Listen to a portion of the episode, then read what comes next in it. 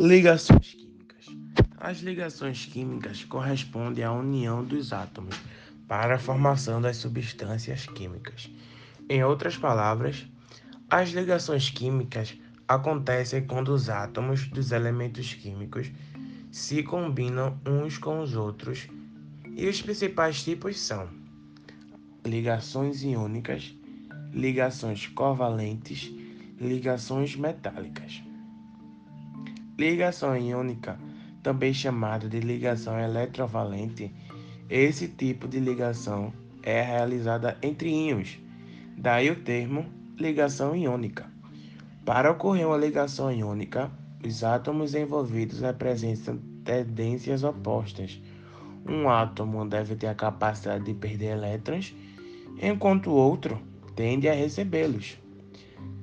Ligação covalente também chamada de ligação molecular, as ligações covalentes são ligações em que ocorre o compartilhamento de elétrons para a formação de moléculas estáveis, segundo a teoria do octeto.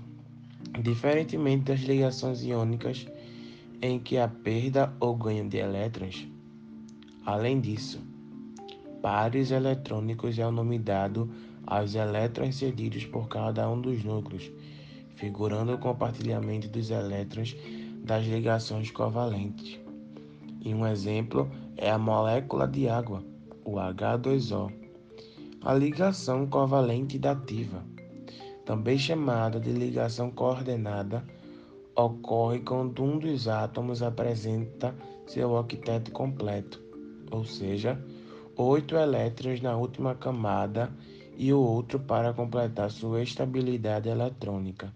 Necessita adquirir mais dois elétrons. Esse tipo de ligação é representada por uma seta, e um exemplo é o composto dióxido de enxofre, o SO2. Ligação metálica é a ligação que ocorre entre os metais, elementos considerados eletropositivos e bons condutores térmico e elétrico para tanto, alguns metais perdem elétrons da sua última camada, chamados de elétrons livres, formando assim os cátions. A partir disso, os elétrons liberados na ligação metálica formam uma nuvem eletrônica, também chamada de mar de elétrons, que produzem uma força fazendo com que os átomos do metal permaneçam unidos.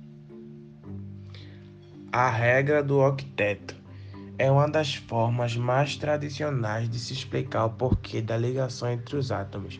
Embora apresente limitações, ainda se mantém no cotidiano da química devido à sua importância histórica.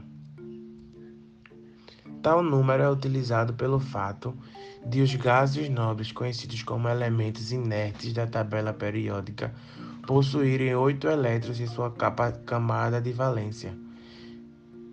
De modo geral, a fim de incluir o gás nobre hélio, podemos dizer que, pela regra do octeto, um átomo ao se ligar se estabiliza quando se torna isoeletrônico do gás nobre de número atômico mais próximo.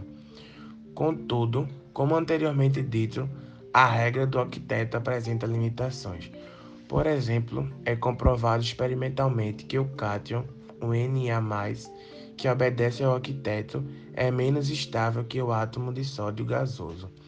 A estabilidade da substância NaCl, por exemplo, vem da energia de eletrostática entre íons de carga oposta.